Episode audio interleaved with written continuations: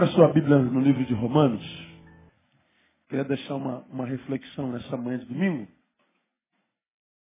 Na verdade, nós celebramos a Páscoa no domingo passado. Domingo passado nós tivemos um musical apresentado pelo coro da nossa igreja. Nossa ministra de louvor preferiu fazer domingo passado em função do feriadão de hoje. Imagino porque muita gente do coro estaria viajando e nós antecipamos a, a celebração da Páscoa para o domingo passado. Então, na verdade, o culto de, de Páscoa nós tivemos domingo passado.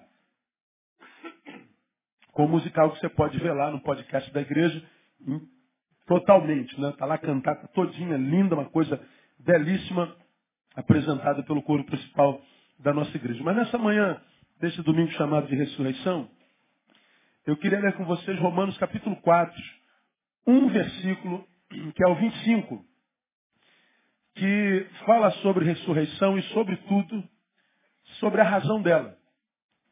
Eu, eu gosto das coisas práticas do Evangelho. Ah, valorizo informação, mas valorizo muito mais o uso que a gente faz dela. Por isso você me vê muito pouco falando sobre teologia. Você me vê muito pouco falando sobre os termos teológicos. Aqueles que são bonitos no nosso lábio, mas que não desembocam numa prática vivencial, existencial. Então eu prefiro, eu prefiro usar os termos mais simples e tentar é, tornar prático o ensino da fé, o conhecimento da palavra, para que a gente, ouvindo o que a palavra quer comunicar no domingo, a gente já possa praticar na segunda-feira de manhã. Então eu, eu acho muito bonito quando alguém, eu ouço tão pouca gente nesse país, e os que eu ouço são especialistas em teologia, e quando eu os ouço, eu fico assim, caramba, é, perto de alguns desses camaradas, eu me sinto tão ignorante, dado o saber teológico, dado o saber filosófico, dado as informações que ele consegue registrar no seu cérebro. Mas muitas vezes, depois de ouvir, a única coisa que a gente consegue tirar é, caramba, como esse cara é inteligente. E eu admiro a inteligência do sujeito, mas eu não pego a informação vinda do inteligente e não consigo ver onde é que eu posso desembocá-la na minha vida cotidiana. Então, ah, eu queria ler com você esse texto que Paulo ele, ele, ele ele fala sobre a ressurreição e a razão dela. Ele diz assim, ó, no versículo 25, falando sobre Jesus, o qual foi entregue por causa das nossas transgressões, e olha o restante do versículo, e ressuscitado para quê? Para nossa justificação. Vamos juntos, mesmo em versões diferentes? O qual foi entregue por causa das nossas transgressões e ressuscitado para a nossa justificação. Pronto, acabou. Paulo é, é, é, esclareceu por que, que Cristo ressuscitou. É, é disso que eu gosto em Paulo, da sua praticidade. Ele diz, ó, Jesus foi entregue. Ah, porque Judas era um safado. Não, era plano de Deus, foi por causa da sua transgressão. Judas foi só um instrumento. Ah, Jesus foi entregue e foi morto porque os homens eram, eram as secras do diabo. Não, ele foi entregue por tua causa. Foi por causa da nossa transgressão. Bom, então ele passou por tudo que passou, a gente sabe muito bem. Preguei no ano passado ah, ah sobre, o mesmo, sobre o mesmo fenômeno da, da ressurreição e, e da Páscoa um sermão que eu dizia, hoje é sexta-feira. Jesus falei sobre a crucificação. Hoje é sexta-feira. Símbolo de dor, traição e estigma de, de, de, de abandono e tudo mais. Estou pregando sobre isso nas quartas-feiras. Aí nós falamos, hoje é sexta-feira, é, mas o domingo está chegando. Aí chegamos no sábado. Sábado é o, o, o, o símbolo do silêncio cósmico. Sábado é o símbolo da expectativa. Vai acontecer ou não? Sábado é o símbolo do, da dúvida, sábado é o símbolo do medo, sábado é o símbolo da desesperança ou da esperança, sábado é o símbolo do silêncio. É, sábado é símbolo de tudo isso, mas domingo está chegando. Até que chega domingo, nós amanhecemos, nada acontece.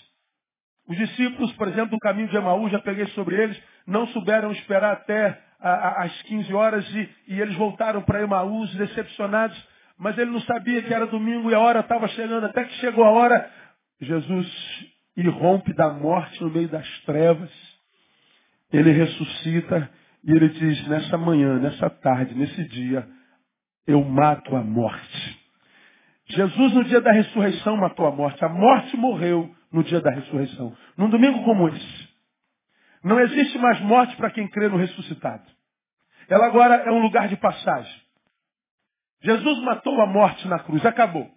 O último inimigo a ser vencido era a morte. E ela já está vencida. Ou seja, não há nada mais que possa parar um discípulo do Cristo ressurreto. Bom, nós sabemos que a, a, a Páscoa significa tudo isso. Então nós sabemos que a Páscoa em Cristo Jesus, Paulo diz que ele é a nossa Páscoa, é a personificação daquilo que aconteceu lá no Êxodo. A décima praga, Deus queria produzir liberdade no meio do povo escolhido. Faraó proíbe, se torna inimigo de Deus. Deus manda nove pragas, a décima foi a morte dos primogênitos.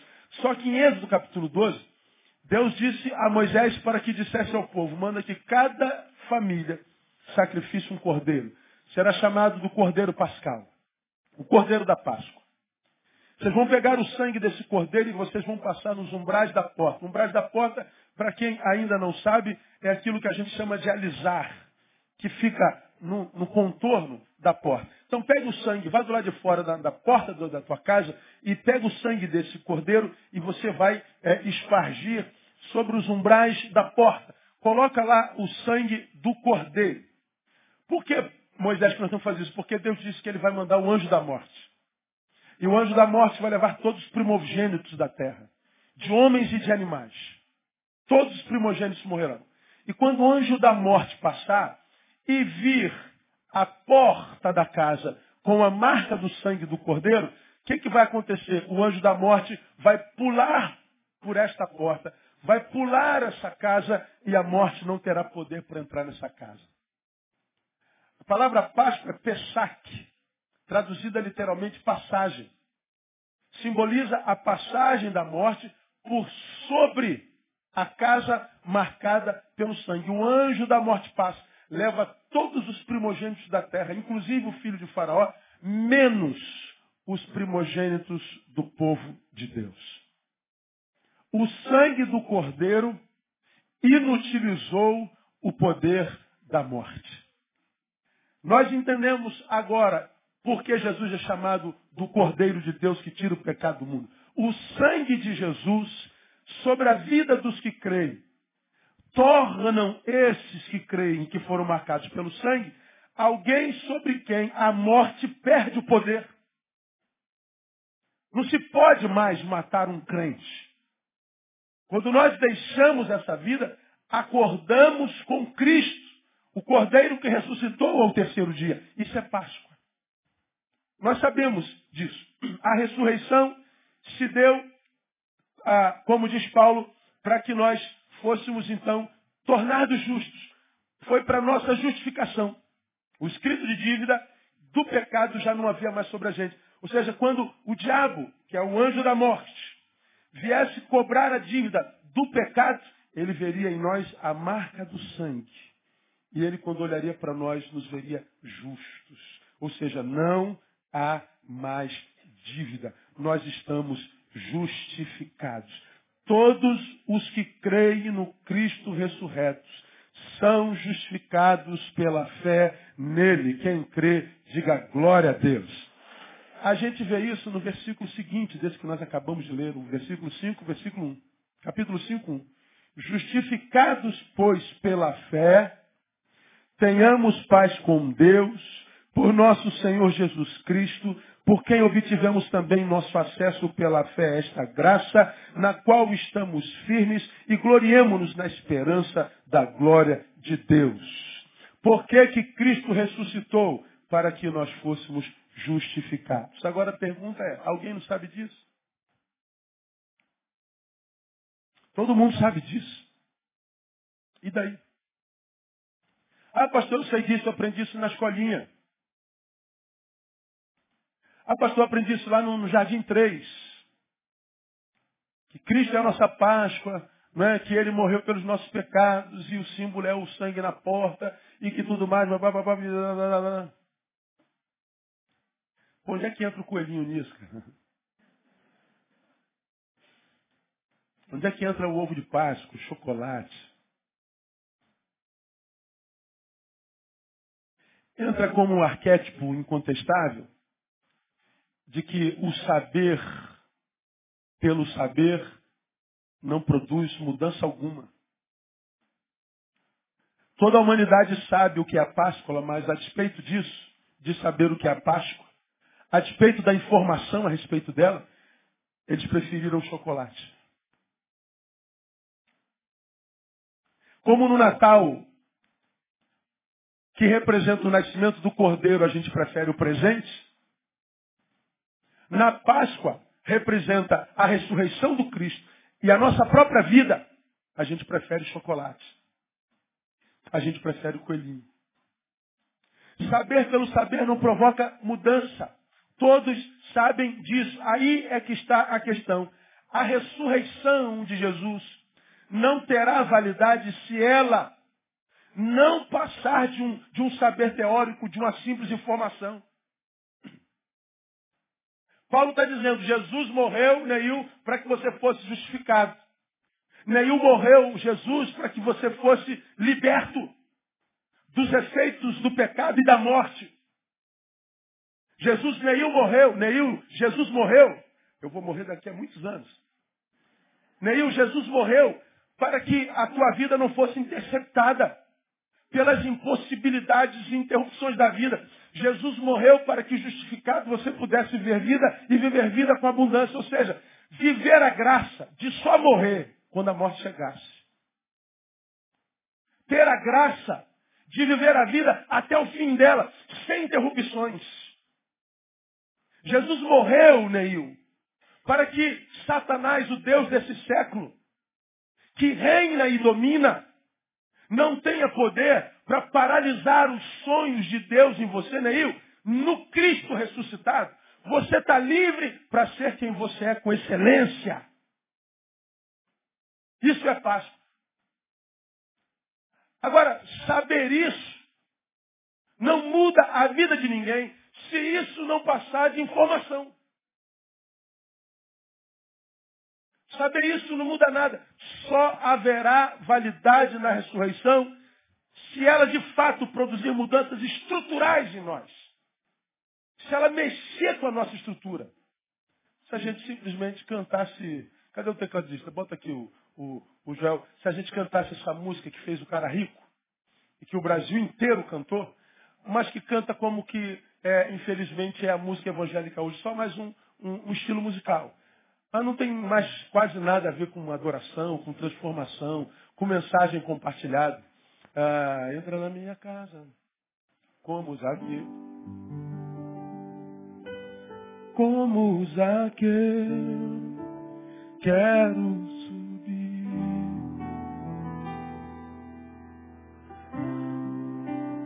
Que eu puder só pra olhar para ti e chamar para mim. Eu preciso.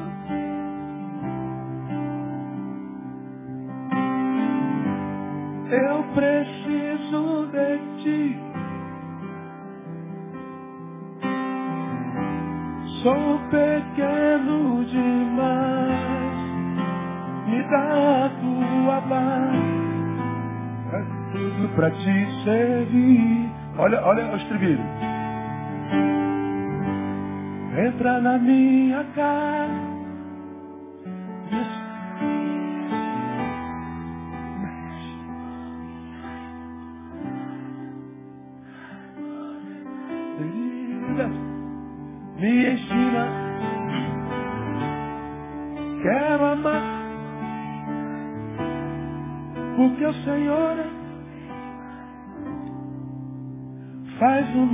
Uma vez, estribilho. Entra na minha casa. Olha o que nós estamos cantando. Entra Ah, olha a frase agora. Mexe com minhas. Sara todas as feridas. Quero amar? Mais do que um coelhinho. Porque o Senhor é meu. Maior do que um chocolate. Faz Olha o que, é que nós acabamos de cantar. Mexe com as minhas estruturas. Não é um saber teórico.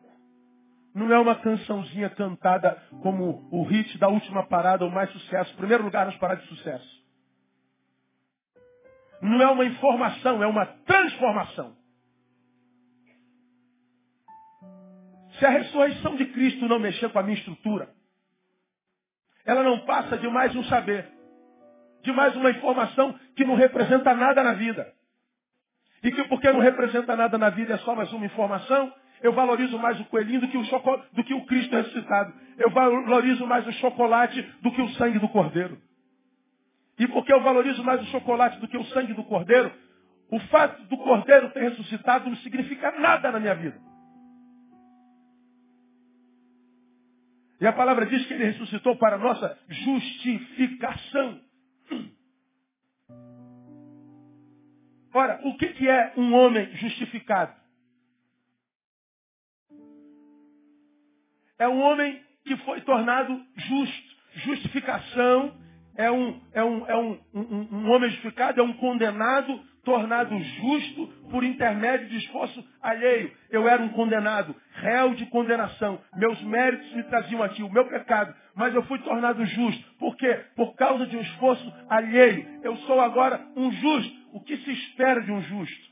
Atos de justiça.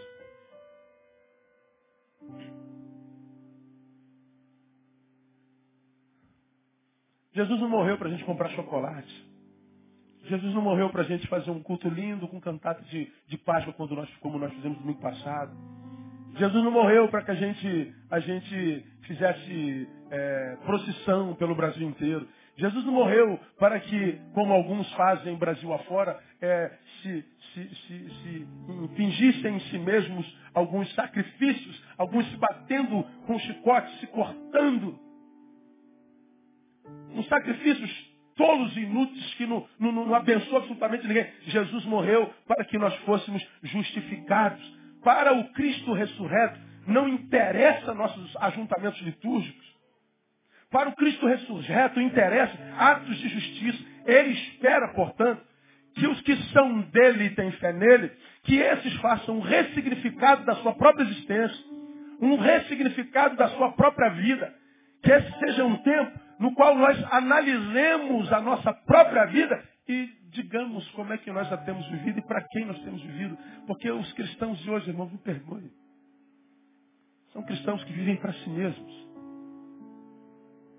São cristãos que quase sempre se lembram do Cristo quando precisam do Cristo. Não se lembram do Cristo para viver para a glória dele. São cristãos que se relacionam com Cristo através de momentos como esses, congregacionais, de ajuntamentos. São práticas esporádicas de religiosidades vazias. Gente que faz sacrifício ao nada, porque o sacrifício ele já fez naquela cruz. Páscoa é para que nós reavaliemos o significado da nossa vida, para que nós, justificados, ou seja, justos, possamos praticar atos de justiças. Agora, atos de justiça onde? Eu vou mostrar dois, só para a gente raciocinar e, e, e refletir nessa manhã. Atos de justiça na relação com o nosso Redentor. Porque se ele morreu, me justificou, ele me redimiu, ele é meu Redentor. Então, no dia que a gente fala sobre ressurreição, pelo menos a mim, o que me provoca é uma autoavaliação, é uma tomada de consciência sobre o significado da minha vida. E tomada de consciência com relação ao significado da minha vida tem a ver com a relação que eu tenho com Ele. Como deve ser minha relação com o meu Redentor? Bom, você tem aprendido isso aqui, isso não é novidade. Ah, eu tento ter contato com Deus, eu particularmente todos os dias. E eu não consigo fazer isso diante dos olhos de ninguém, nem de minha esposa, nem de minhas filhas, nem de vocês. Eu preciso de solitude total. Quando eu estou lendo a palavra para preparar comida para vocês, sermão, eu estou lendo a palavra pensando em vocês. Isso é meu trabalho. Isso é minha função no corpo. Essa é a reação, é a relação do pastor com a palavra de Deus. Mas antes do pastor existe um homem, o nome dele é Neil Teixeira Barreto. O Neil, que tem no corpo de Cristo a função pastoral, precisa ter com o Redentor uma relação diferente da do pastor. Portanto, eu não posso ler a palavra de Deus ou ouvir o Deus da palavra só na perspectiva pastoral. Eu preciso ter essa relação na perspectiva subjetiva e essencial. Portanto, eu preciso, preciso ler a Bíblia duas vezes para fazer sermão para vocês e para edificar o Neil, que é pastor. Bom, quando o Neil ler a palavra, ele precisa estar completamente sozinho. Quando o Neil se relaciona com o seu redentor, ele precisa de, de, de espaço, ele precisa não ser interrompido. Ele precisa de tempo. Ele precisa de espaço. Ele precisa de um, de um lugar, ele precisa de um tempo no qual o Redentor tenha liberdade para falar para revelar, para se manifestar. Por isso eu tenho ensinado aos irmãos que é possível sim que eu adore a Deus enquanto ande de bicicleta. É possível que eu fale com Deus enquanto eu lavo louça. É possível que eu fale com Deus enquanto dirija. É possível que eu fale com Deus enquanto vire a massa. É possível que eu fale com Deus fazendo qualquer outra coisa. Mas para mim é impossível que eu ouça a Deus fazendo qualquer outra coisa. Eu acredito que você pode falar com Deus dirigindo, sendo fechado, é, é, é, no trânsito, tudo. Mas eu tenho dificuldade de crer que você consiga ouvi-lo com clareza. Eu acredito que você possa adorar a Deus, sei lá, fazendo qualquer coisa, jogando futebol, pastor. Eu adoro a Deus jogando futebol. Legal, mas eu duvido que você consiga ouvi-lo com clareza, discernir a voz dele diante de tantas vozes a voz da buzina, a voz do, do, do, do adversário do time oposto, a, a, a, voz das crianças correndo, a voz da poeira que sobe e me faz espirrar. Eu duvido que você consiga discernir a voz de Deus. Portanto, a sua vontade para a sua vida de forma clara e, e, e indubitável, se você não tiver um tempo para Ele.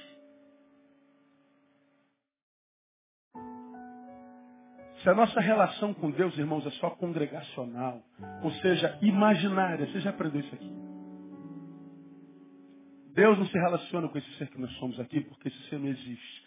Ele só existe no domingo. Essa roupa, você botou para vir para a congregação. Você botou esse perfume para vir para a congregação. Você tomou banho para vir para a exterioridade. Você penteou o cabelo. Esse cabelo não tem nada a ver contigo. Você sabe disso. Isso é obra das suas mãos. Nós estamos mais para aquele anúncio daquela menina, já viu? Que ela sai na chuva.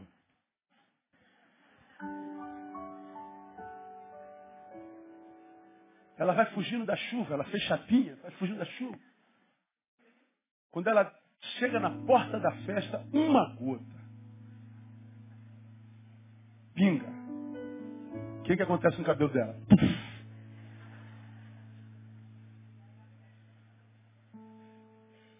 Quase nunca a gente encontra um jogador milionário na festa e diz, gostei do seu cabelo. Essa imagem que nós construímos é, é, é para o outro. Você já aprendeu que Deus não, se relaciona com aquele ser que nós somos na coletividade? Ele se relaciona com aquele ser que nós somos quando não tem ninguém olhando para nós. Quando a gente não precisa de roupa, de cabelo, de perfume, de escova quando eu não preciso fantasiar para ninguém coisa alguma, quando simplesmente eu sou o que sou, e não preciso ser outra coisa porque eu não estou precisando impressionar ninguém. É com esse que Deus se relaciona. Esse ser que nós somos quando estamos sozinhos, com o qual Deus se relaciona, para saber qual é a vontade do Redentor para ele, precisa dar tempo para ele.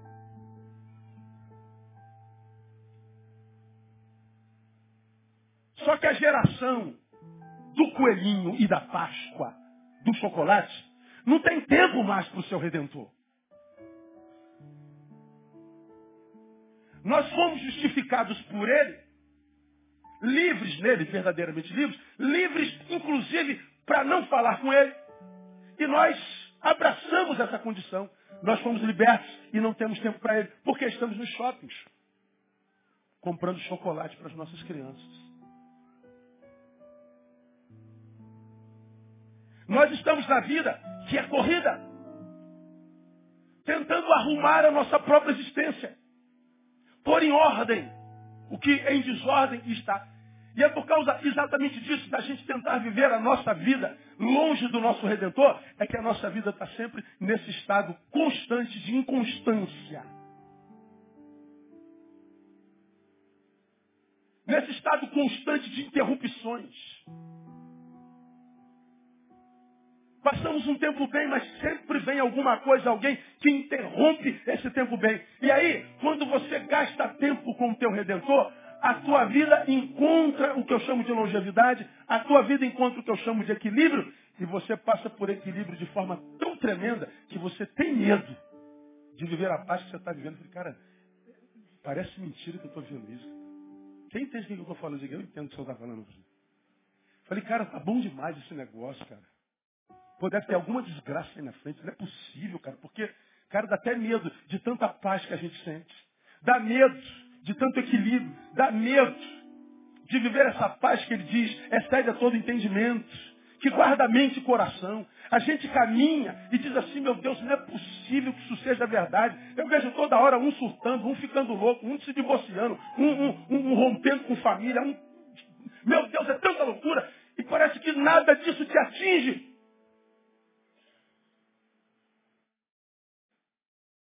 Claro que atinge. Só que não te paralisa. Porque você sabe que está justificado e sobre você existe uma marca de sangue. Que por causa dessa marca, aconteça o que acontecer, nada te paralisa, porque até a morte ele venceu. Agora, o que, que a gente vê hoje o tempo inteiro? Gente sendo interrompida na vida o tempo inteiro. Pastores, presbíteros, diáconos, apóstolos, crentes comuns, pessoas o tempo inteiro. E o pior, não aprende com seus erros. Gente que vai sendo marcada pelas interrupções da vida, pela ausência da permanência. Gente que não sabe o que é equilíbrio, momento algum da vida, e não aprende com as interrupções. Mas chega no domingo da crucificação e dá glórias a ele, compra tudo. Estou falando que é pecado comprar ovo, irmão? Não. André comprou para as crianças. E a Tamara chegou com um ovão grandão essa semana. Falei, Tamara, onde é que está o teu ovo? Não está na geladeira. Está aqui no quarto, pai. Abençoe teu pai em nome de Jesus. E eu peguei um pedação do ovo dela. E olha que eu tirei ainda de costa para que ela não se sentisse triste do tamanho do, do, do, ovo que eu peguei. Todos nós gostamos de chocolate, não há problema nisso. O problema é quando a gente desvirtua a coisa. Na, na, na, na ressurreição, na Páscoa, nossa missão é fazer uma ressignificação da nossa vida, sobretudo na relação com o nosso Redentor. Ele nos justificou para viver para Ele e não para nós embora nele sejamos livres para isso.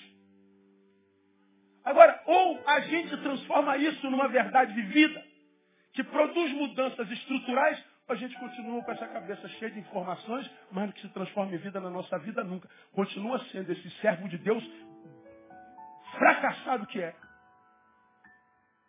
Esse servo de Deus marcado por interrupções o tempo inteiro, que tem que provar para os outros que não é tão desgraçado é ganhando dinheiro. A bênção na vida da maioria dos crentes que eu conheço é a mesma bênção produzida pelo capitalismo. No capitalismo, bem sucedido é quem conseguiu juntar dinheiro. E na igreja contemporânea, para os crentes da prosperidade, é quem ajuntou dinheiro. O fruto do cristianismo, do crente que não conhece o ressurreto e na cabeça da qual não passa de uma informação, o fruto é o mesmo do capitalismo. Aí tu investe no teu carrão, né? Que todos morram de inveja de mim. Porque Jesus me abençoou. Engraçado, o pessoal do capitalismo sente a mesma coisa. É o mesmo espírito, né? Ele compra o que pode e o que não pode para que todos morram de inveja. E os servos do ressurreto, a mesma coisa. Aí tu não usa mais uma camisa da, da, da, da, da, da. Tu só quer da, da, da Tommy Hilfiger. Você não usa mais um relógio ah, comum. Tem que ser sempre é, relógio de, de marca. A gente está preocupado com a aparência. Porque a gente vive para nós. A gente não vive mais para ele. Tem vergonha de crentes assim. Alguns são meus amigos.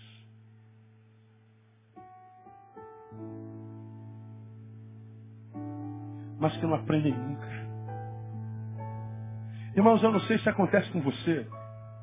Eu acho bacana quando uma pessoa enriqueceu, prosperou. Oh, que lindo, oh, maravilhoso. Olha só. Mas eu acho mais bacana quando a gente vê uma pessoa que vive com seu saláriozinho minguado. E vive na simplicidade da sua vida. Com um sorriso de orelha a orelha. Que deixa bolado quem passa perto e diz assim, cara, da onde vem a alegria dessa velha, meu? Quanto a senhora ganha, coroa? Eu ganho salário mínimo, meu filho. E a senhora está rindo de quê? É porque o meu sorriso não é pago com dinheiro. Meu sorriso foi comprado pelo sangue do Cordeiro.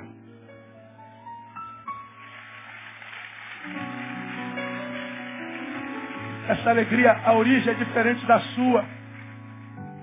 Porque a sua, se tirar o que você conquistou, não sobra mais nada infeliz.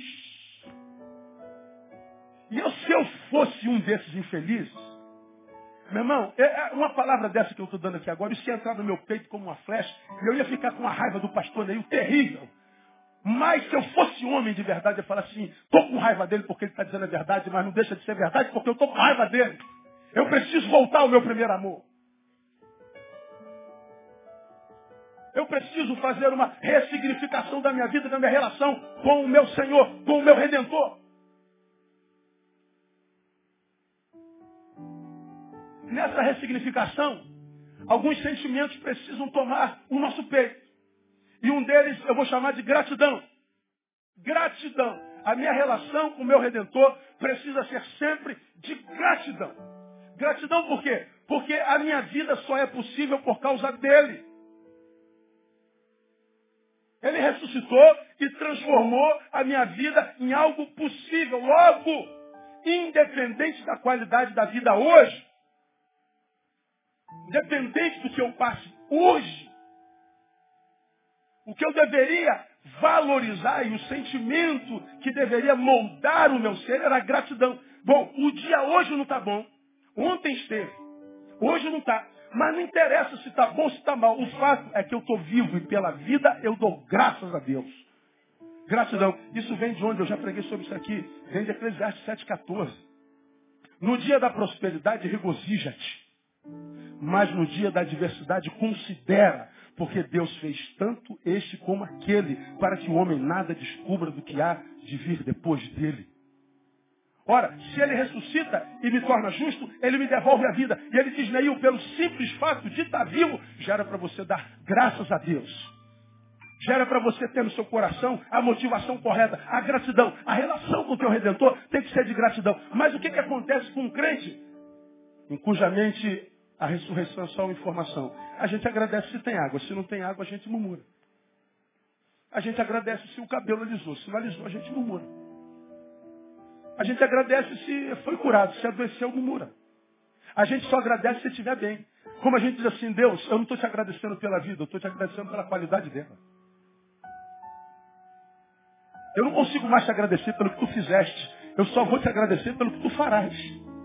Aí você vê que é um crente que está totalmente disforme na sua relação com a história. A gente não agradece pela qualidade da vida, a gente agradece pela vida pelo fato de estar respirando. Como você já aprendeu aqui, alguém que não consegue agradecer pela vida perde, inclusive, de chorar, o direito de chorar por alguém amado que perde. Peraí, pastor. Se eu não agradeço pela vida de forma que não a vivo com intensidade, eu perco o direito de chorar, inclusive a morte de um amado. É. Aqui, morreu. Aí você vê o desespero, todo mundo chorando. O ente querido. Por que está chorando a morte do ente querido? Simples, ele foi tirado da vida. Sua vida foi tirada dele.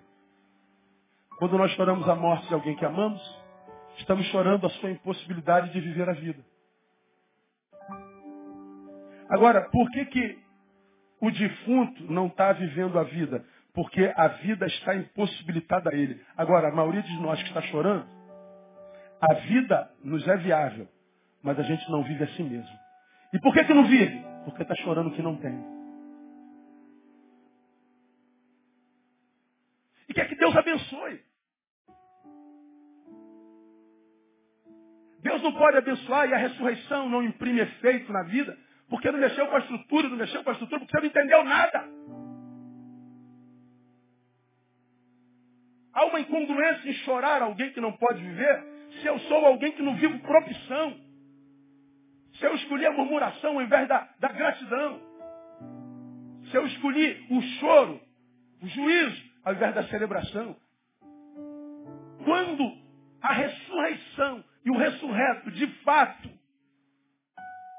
estabeleceram ou estabeleceu verdades estruturais em mim, irmão, a, a, a minha força propulsora é a gratidão.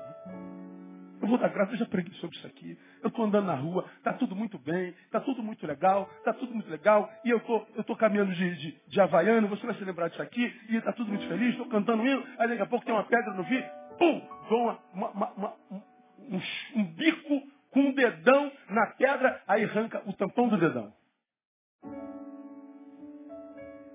Aí tu dá uma, uma pancada na pedra, arranca o dedão, aí um espírito entra pelo dedão, vai subindo e na boca vem o quê?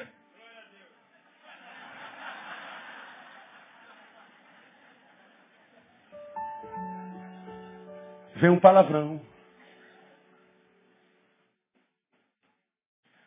Olha só.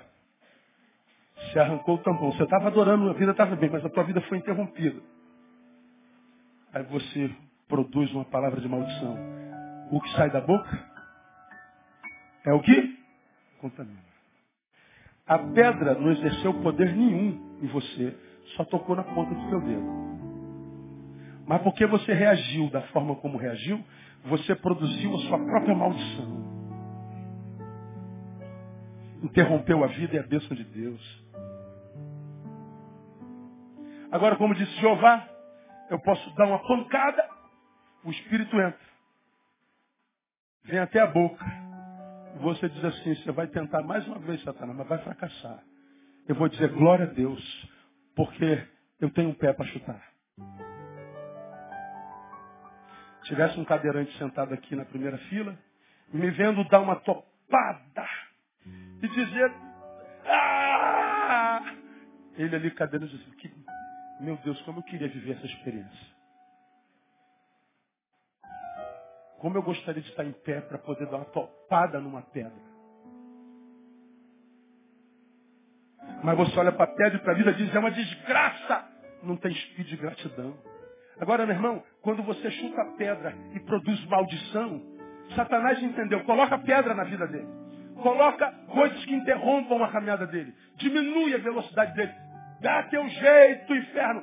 Cai dentro dele. E ele sabe que você vai produzir o que você mesmo vai engolir. Agora, quando você dá uma topada e diz, glória a Deus, eu tenho uma pedra para continuar. E você vai continuando. E daqui a pouco o cara eh, te dá uma fechada e você diz, ah, vai com Deus, Deus te abençoe. Tu vai embora. Tu, tu, vai, tu vai semeando bênção. Tu vai vivendo a vida com gratidão. Tu vai olhando para a vida e vai dizendo, o fato é que eu estou vivo. O bagulho está doido hoje, mas eu estou vivo. Eu louvo o Senhor por isso. Você vai criando, irmãos, uma, uma, uma, uma dimensão sobre a tua cabeça que os céus vão se mover a teu favor. Vai ser uma conspiração divina a teu favor. Agora, se você é daqueles que sabe tudo sobre ressurreição, sobre ressurreto, sobre a Bíblia, sobre a teologia, mas isso é só informação, você não consegue produzir na dor gratidão, só murmuração. E a tua murmuração se transforma em semente que vai te alimentar durante um tempo na tua vida e nem o diabo precisa se preocupar contigo. É a gratidão. A consciência invadida, dominada pela gratidão, é uma consciência liberta do espírito de miséria. Peraí, pastor, tem uma coisa a ver com a outra? Tem. Uma consciência invadida pela gratidão é uma consciência liberta do espírito de miséria. O que é o espírito de miséria? O espírito de miséria é o que adoece o olhar. Miséria, segura que eu estou te falando aqui agora, hein? é o que adoece o olhar. O olhar adoecido só olha para o que falta na vida, nunca para o que tem na vida.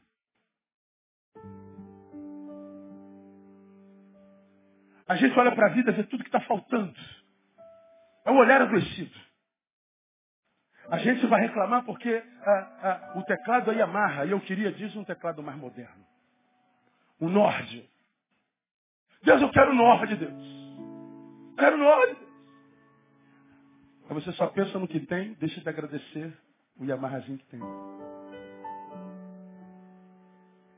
Você tem 3 quilos a mais no teu corpo. Você só pensa nesses três quilos. Você se olha no espelho assim, ó, o espelho daquele ali, mulher linda, ó, o corpo perfeito. Meu Deus, você, você é o sonho de qualquer eh, mulher, o corpo. Mas tem um risquinho aqui, ó. Como é o nome? Uma estria. Tu tem um corpo de 1,80m perfeito, mas tu vai olhar para onde? Oh Deus, me mata, tem estria, Jesus. Onde é que tu estás, Jesus, que não vistes essa estria quando me formaste?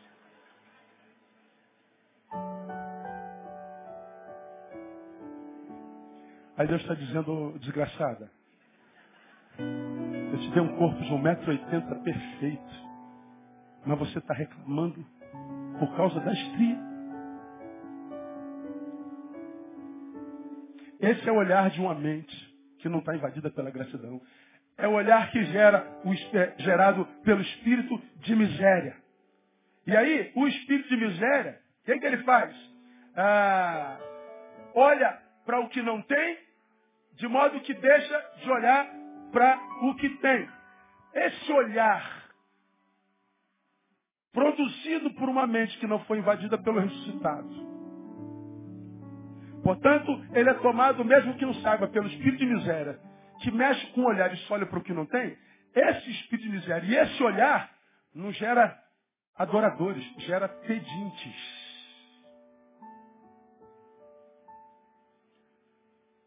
Eu olho para o meu corpo e não agradeço pelo corpo que tenho. Eu não adoro. Eu peço que ele tire a estria. Só uma mente invadida, invadida pela gratidão, pode adorar o Senhor. Porque se essa mente não é invadida pela gratidão, ela é invadida por um espírito de miséria que reflete no olhar. A gente só olha para o que não tem e deixa de agradecer pelo que tem. E quando a gente só olha para o que não tem, a gente se transforma em pedinte, nunca em adorador. De modo que eu posso afirmar, a igreja evangélica é mais formada por pedintes do que por adoradores. Basta olhar o conteúdo das nossas orações. A gente não consegue orar sem pedir. Lembra que já falamos sobre isso aqui? E ele nos ensina que nós devemos orar com orações e súplicas. Pedir sim, mas o pedido, embora esteja contido na oração, não é oração propriamente dita. Oração é uma coisa, petição é outra coisa. Como que eu me relaciono com meu Deus? Eu me relaciono com gratidão porque senão a minha mente não invadida pela gratidão gera um olhar de pedinte que só olha para o que falta e nunca para o que tem. E por isso nós entendemos o que Jesus queria dizer quando ele disse em Mateus 6, 22, a candeia do corpo são os olhos. De sorte que se os teus olhos forem bons, todo o teu corpo terá luz. Mas diz também, se porém os teus olhos forem maus, todo o teu corpo será tenebroso. Ele está dizendo, a minha vida é a proporção do meu olhar. O olhar que não é invadido pela gratidão é o olhar do pedinte. Ele nunca vai celebrar. E aí você entende o que, que Deus queria dizer quando ele disse que Deus procura adoradores. Os adoradores têm o um olhar certo sobre a vida. Porque ele se relaciona certo com o seu Redentor e se relacionar certo com o seu Redentor e viver com o espírito de gratidão. Irmão, você pode estar aqui vivendo o pior dia da sua existência. Você pode estar aqui vivendo o pior momento da sua história. Você pode estar aqui tendo sido traído pelos mais queridos. Mas se você parar para pensar um pouquinho, ainda há na sua vida muita razão para agradecer a Deus. Amém ou não amém? Muita razão. Querem ver? Vamos agradecer a Deus por algumas coisas nessa hora, amém ou não? Vamos lá. Você pode levantar e agradecer. Um de cada vez. Me ajuda aí. Eu agradeço a Deus pela voz que eu tenho. Levanta aí alguém. Fica em pé. Rápido. Eu agradeço a Deus pela minha família. Pelo filho. Pelos movimentos do corpo. Vai que lindo. Por enxergar, ó. Pelo respirar. Pelo ouvir pelo tempo de vida 70 burdoada. Hã? Por ter acordado, o que mais? Pela casa. Pela capacidade de amar. Pela esposa e filho. Pelas filhas. Hã? Pelo emprego. Pelo pão de cada dia. Saúde. Foi curado de câncer. Hã? Por Betânia pelo meu pastor, obrigado. Irmãos, a gente fica aqui a semana inteira agradecendo ao Senhor. Você hoje de manhã comeu um pão francês fresquinho, que era suficiente, mas ainda tinha manteiga dentro. Alguns de vocês ainda tinha queijo. Outros ainda botaram peito de pernil. comeram, ó, repetiram.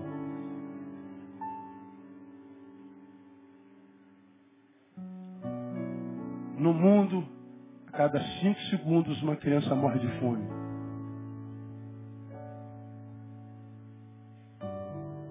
Dezoito milhões de pessoas morrem por ano de fome no seu planeta. Mas você diz que não tem do que agradecer. Por quê? Porque a tua mulher foi embora, teu marido foi embora. Você não tem o que agradecer porque está gorda. Você não tem o que agradecer porque você não passou naquele concurso. Mas não agradece porque não conheceu fome até hoje, a despeito desse salário miserável que você diz ter.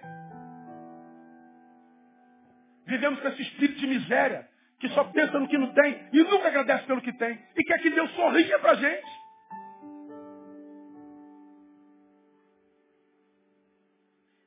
Gratidão. Vamos terminar. Segunda força que deve desenvolver, obediência. A Páscoa foi uma ação de Deus em favor do homem, em favor da vida. Todavia, o seu efeito se deu apenas na casa onde houve obediência. Quando você vai lá em Mateus 12, 28, quando Deus disse para Moisés falar ao povo, coloca o sangue. Diz o texto seguinte, 28, e foram os filhos de Israel, fizeram isso como o Senhor ordenara a Moisés, e Arão assim fizeram. Agora pense, alguns no meio do povo de Deus não acreditaram em Moisés. Não mataram o cordeiro. Não colocaram o sangue na porta. Sobre eles a promessa não se cumpriu. Porque o que Deus faz está feito, mas o seu efeito na vida de alguém se dá pela obediência. Quem é pai ou filho sabe disso. A gente manda o filho fazer alguma coisa, ele não faz. No dia seguinte ele vem e pede uma recompensa, você não dá. Não dá por ato de justiça. Se eu der a você, eu estou sendo injusto, porque você não fez por merecer. Obediência. Agora nós frequentamos igreja, nós fazemos campanhas, nós desenvolvemos nossos atos litúrgicos, mas a nossa vida não é uma vida de obediência à palavra de Deus. Nossa relação com Deus, irmãos, tem que ir além da relação cronológica, ou seja, do tempo de adorar, do tempo de falar, do tempo de servir. Nossa relação tem que transcender a cronologia, a hora de, a hora de, não, nossa relação tem que ir além da geografia, do lugar da adoração, do lugar de serviço. Nossa relação com Deus tem que ser essencial. Como nós já falamos, tem que ser estrutural, tem que ser na essência, tem que ser verdade na consciência. Ninguém mais precisa é, me ver ou me ordenar fazer, eu tenho consciência do que foi aquilo, e em função dessa consciência, eu vivo para a glória do resultado. Eu vivo. Ninguém precisa mandar mais, ninguém precisa controlar mais, ninguém precisa ordenar mais. É consciência. E a gente vê um monte de crentes bebês eternos. Ah, ninguém me mandou fazer. Ninguém me obrigou. Ninguém me disse que é. Ninguém me acompanhou. Ninguém, ninguém. O que você pensa que é, cara? Está aí a palavra revelada, desde que a palavra é revelada. Aí eu aprendo que os olhos que nos devem motivar a ser e a praticar não são os olhos dos outros, são os olhos de Deus. Eu não faço, me visto, sou, só porque tem gente me olhando, porque vão honrar, vão glorificar. Não, Pode não ter ninguém me olhando, não tem nenhuma câmerazinha me vendo. Mas existe um que diz que seus olhos estão em todo lugar. E pela consciência de que os olhos deles estão em todo lugar, é que a gente vive. Isso é Páscoa. Os olhos que nos motivam a ser, os olhos que nos motivam a fazer, não são os olhos dos outros, são os olhos de Deus. É por causa dele que eu faço. Obediência, portanto, é o que se espera de alguém que tem consciência da ressurreição do Cristo.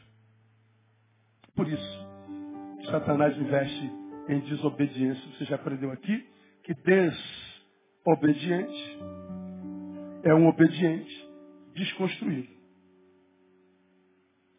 A desobediência é a comprovação cabal de que a obra de Deus na vida de um filho seu foi desconfigurado. Entrou um vírus. Você foi desconfigurado. Desconfigurado, você interrompe as promessas feitas. Aquele que você era na origem. Aí eu tenho que relembrar vocês mais uma vez. Tanta gente aqui no alto da vida chora por não ser o que Deus sonhou que ele fosse.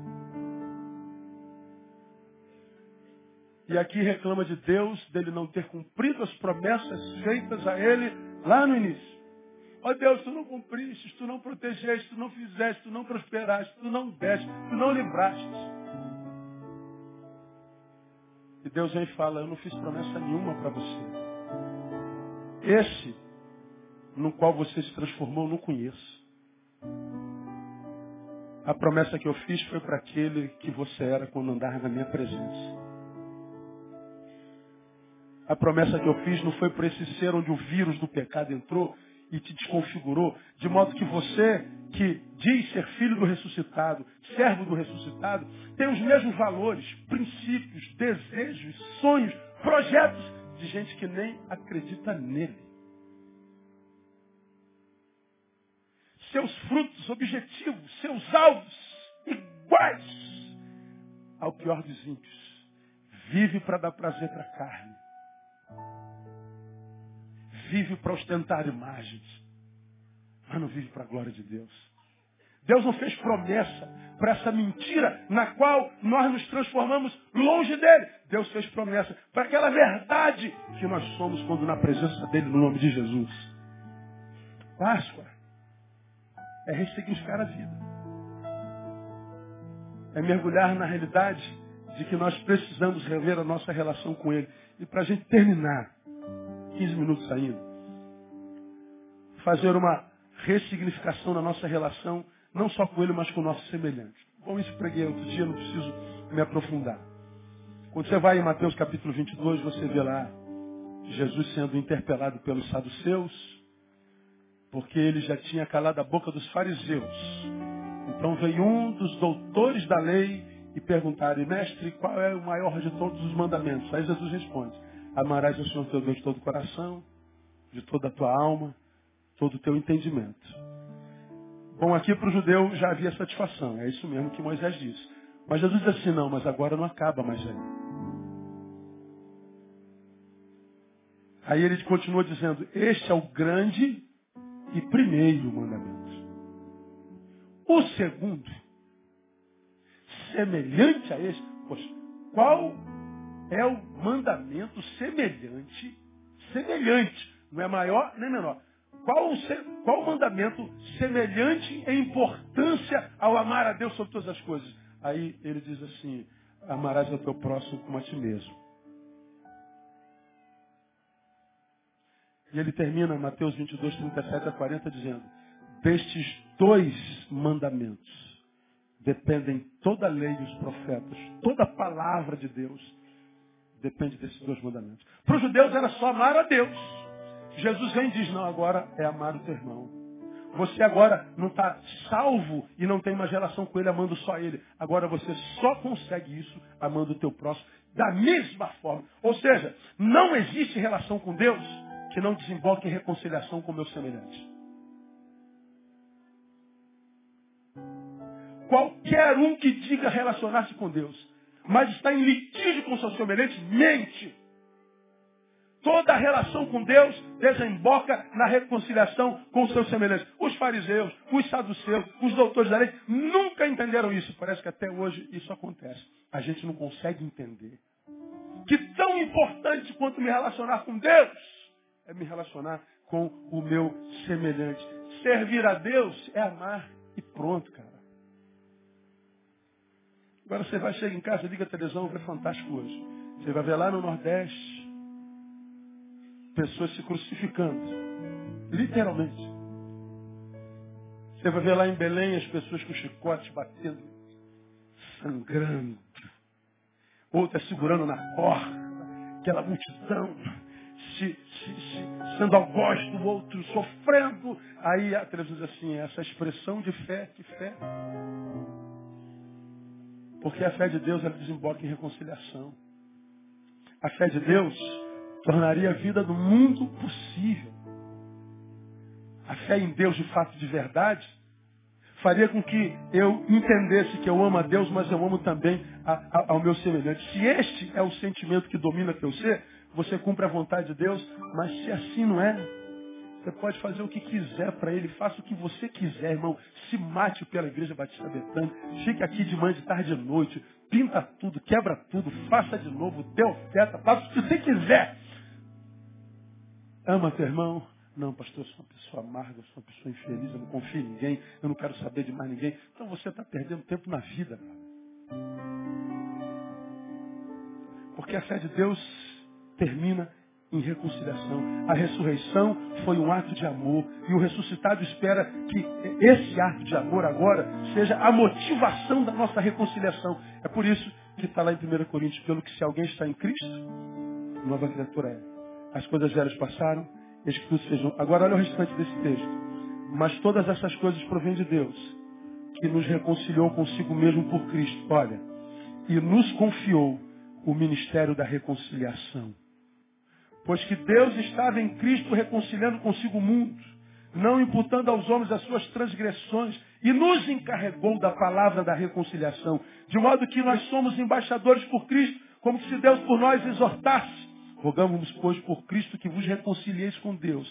Aquele que não conheceu pecado, Deus o fez pecado por nós, para que nele fôssemos feitos justiça de Deus. Ele está dizendo que no ressuscitado nós nos reconciliamos com Ele. E Ele nos entrega o ministério da reconciliação. E Ele diz, nós é quem temos que fazer a reconciliação entre os homens. Ver a terra como está, a sociedade como está, significa dizer que nós estamos fracassando. E que não adianta sacrifício, Não adianta emulações, não adianta crucificações, atitudes litúrgicas sangrentas, se a gente não consegue amar, se a gente não consegue servir, se a gente não consegue perdoar. Ou a gente entende isso, irmão. A gente continua com essa vidinha medíocre que a maioria dos crentes vive. A Páscoa hoje, portanto, não é apenas a lembrança de uma ressurreição que aconteceu no passado, mas a consciência de uma ressurreição que deve acontecer todos os dias. A reconciliação de todos os homens. Essa ressurreição de laços fraternos deve acontecer de novo. A ressurreição do amor ao próximo. A ressurreição da longanimidade. A ressurreição da paz. A ressurreição da reconciliação. Que nessa Páscoa nós possamos refletir sobre isso. Ou nós entendemos que ele foi ressuscitado para nossa justificação. E que ser justificado é praticar atos de justiça na relação com o Criador, que deve ser de gratidão, porque se não for, eu não me torno um adorador, mas um pedinte. Na minha relação com o meu semelhante, porque se eu não tiver relação com ele, a minha relação com Deus é mentirosa. De entender que quando de fato eu tenho relação com ele, ele me entrega o ministério da reconciliação. E estabelecer contatos depende de nós. A igreja existe para devolver vida à terra. Que nós sejamos assim e que assim sendo, a começar pela terra onde a gente pisa, nossa casa, nossa família, a gente possa promover a paz na terra, que é o que a gente mais precisa, porque na paz da terra nós teremos paz em casa. Deus nos abençoe e nos ajude. Vamos aplaudi-lo forte.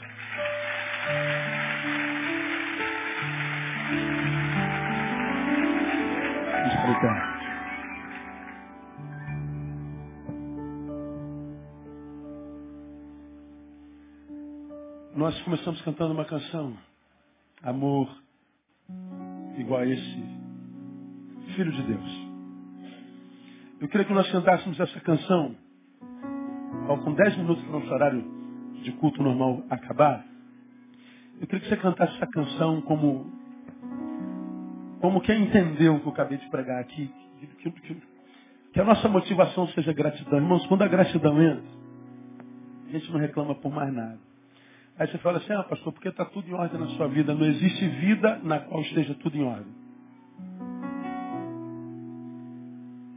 A única coisa que a gente pode julgar da vida do outro é a sua imagem, nunca a sua história. Você não conhece a história de ninguém. Por isso que a Bíblia diz que a gente não deve julgar.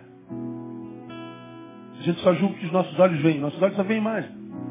Você não conhece a história desse irmão que está do teu lado. Você não sabe como é que ele chegou aqui, por que, que ele está assim. Você não sabe. Que calar a boca, né? Quando o assunto é a vida dos outros, como eu preguei na quarta-feira passada. Quando o assunto é a vida dos outros, a honra está em não saber nada. A honra está na ignorância. Então que, que a gente termine o culto dessa manhã dizendo, Deus, me dá um espírito de gratidão, Senhor, como Senhor. Me dá, me ajuda a ver o que eu tenho, não só o que eu não tenho. Me ajuda a viver uma vida simples motivada pelo teu olhar e não pelo olhar do próximo. Me livra dessa idiotice de querer ser invejado, de querer ser babado, de querer mostrar ser uma coisa que eu não sou. Me livra dessa desgraça de ser o que não tem nada a ver comigo. Me ajuda a ser só o que eu sou e mais nada, mais nada. A gente consegue ser o que a gente é, a gente é com, com leveza. Ser o que a gente não é que é difícil. Ser o que a gente é, é, é simples. E o plano que Deus tem para mim, tem para mim, não para isso que eu pareço ser. O que Deus tem para você, tem para você e não para essa mentira na qual você se tornou. O que Deus tem para você, tem para aquele você que você é no coração dele. E não esse você que você é nos olhos dos outros.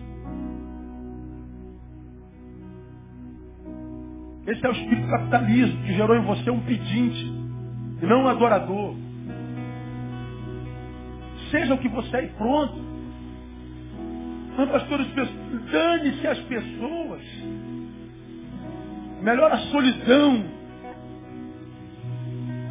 Porque vive uma verdade do que a companhia de um monte de bajuladores que estão ao teu redor por causa da tua aparência.